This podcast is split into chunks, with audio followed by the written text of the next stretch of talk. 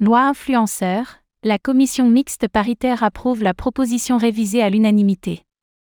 La commission mixte paritaire a approuvé la proposition de loi sur les influenceurs en France, supprimant l'exigence d'agrément de prestataires de services sur actifs numériques, PSAN, pour les entreprises souhaitant faire de la publicité avec des influenceurs. Le texte doit encore recevoir l'approbation de l'Assemblée nationale lors d'un vote qui se tiendra le 31 mai prochain.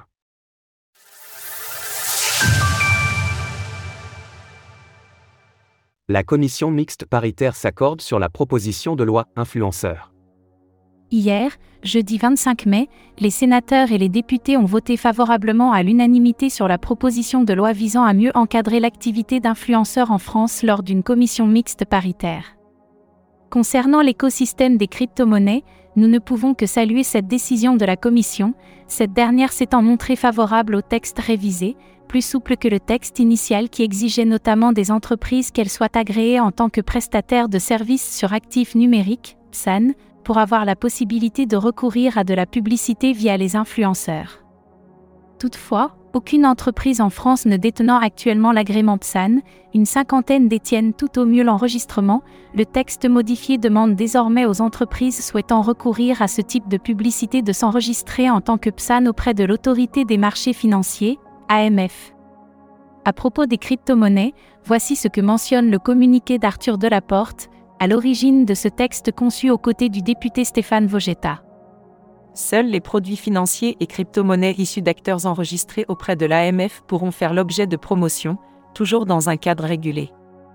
Les agents de la DGCCRF, Direction générale de la concurrence, de la consommation et de la répression des fraudes, note de la rédaction, où l'AMF voit leur capacité de contrôle renforcée. L'activité d'influence commerciale devra faire l'objet d'un contrat écrit, à partir du moment où la valeur cumulée de la rémunération ou des avantages en nature dépasse un seuil fixé par décret. Et ensuite? Pour être définitivement adopté, le texte devra encore recevoir l'approbation finale des députés lors d'un vote à l'Assemblée nationale et au Sénat le 31 mai prochain. Notons par ailleurs que bien que nous connaissions les grandes lignes du texte, sa formulation exacte doit encore être publiée. La proposition vise à encadrer plus largement le secteur du marketing d'influence et va notamment permettre d'interdire la promotion de la chirurgie et de la médecine esthétique, l'abstention thérapeutique, d'encadrer plus sévèrement la promotion de produits médicaux ou encore d'interdire la promotion de produits contenant de la nicotine.